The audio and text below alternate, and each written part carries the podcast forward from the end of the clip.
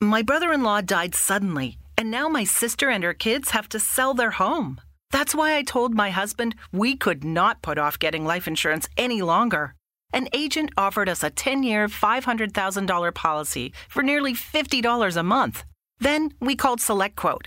SelectQuote found us identical coverage for only $19 a month, a savings of $369 a year. Whether you need a $500,000 policy or a $5 million policy, Select Quote could save you more than 50% on term life insurance. For your free quote, go to selectquote.com. Selectquote.com. That's selectquote.com. Select Quote. We shop, you save. Full details on example policies at selectquote.com slash commercials.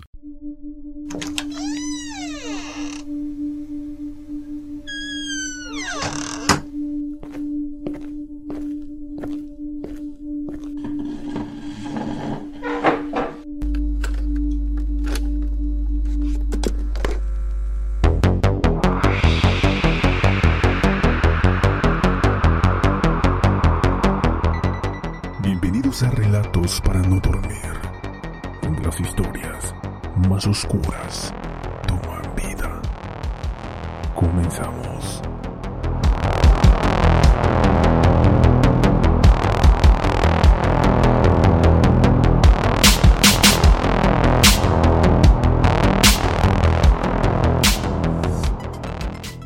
El director Paco Plaza presentó Verónica hace unos años, una película de terror que toma como punto de partida un caso real que ocurrió en Madrid durante la década de los 90 y que la policía bautizó como el expediente Vallecas. Lo curioso es que está considerado como el único expediente policial que habla de cosas inexplicables. Antes de comenzar, los invito a seguirnos a través de Instagram, donde subimos material de los casos que aquí hablamos. Nos puedes encontrar como relatos-podcast. Más, continuemos con nuestro caso.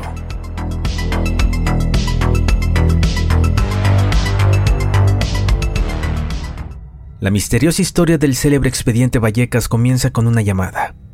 En la madrugada del 27 de noviembre de 1992, una familia llama a la Policía Nacional alegando que los crucifijos de la casa se movían sin control y que una enorme figura les vigilaba desde el pasillo. Cuando los agentes se presentaron en la propiedad, en el número 8 de la calle Luis Marín de Madrid, muy cerca del metro Alto del Arenal, el padre de Estefanía esperaba en la calle, en medio de una noche helada. El inspector jefe José Pedro Negri y otros tres policías entran en la casa y confirman en parte una situación extraña y misteriosa que dejarían registrado en el célebre expediente. En realidad, ese sería solamente uno de los problemas iniciales de la familia Gutiérrez. Los sucesos paranormales supuestamente siguieron posteriormente. Pero lo cierto es que el caso, por una cuestión u otra, era considerado plausible e incluso llegó a aparecer en los telediarios nacionales.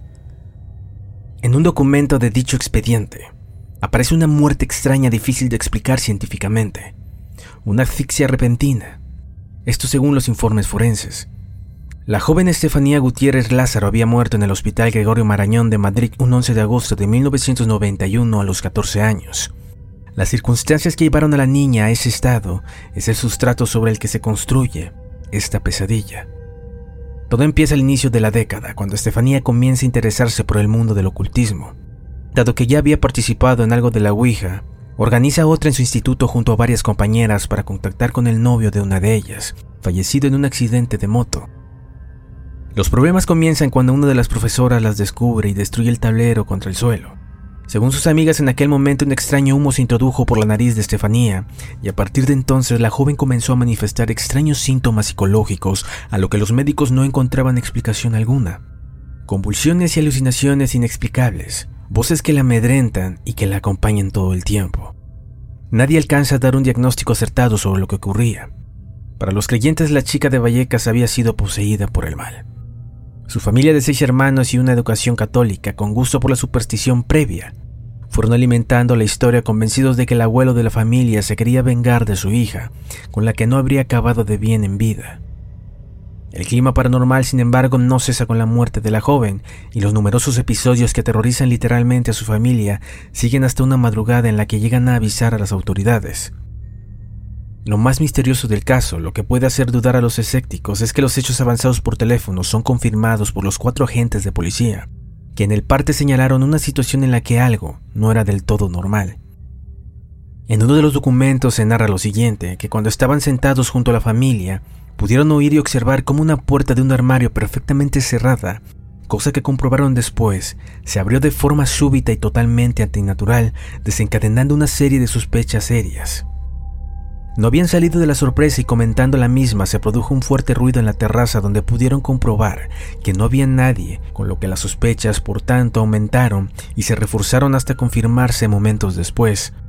Pudieron percatarse y observar cómo en la mesa que sostenía el teléfono y concretamente en un mantel apareció una mancha de color marrón consistente identificada como babas.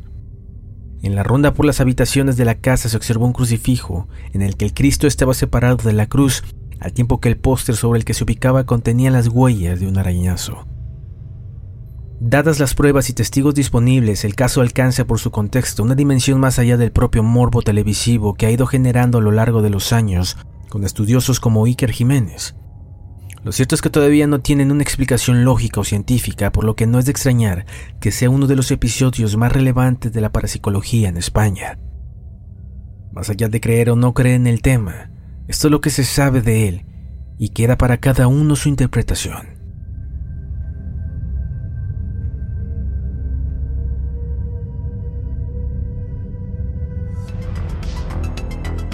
Si te ha gustado nuestro contenido, no olvides seguirnos.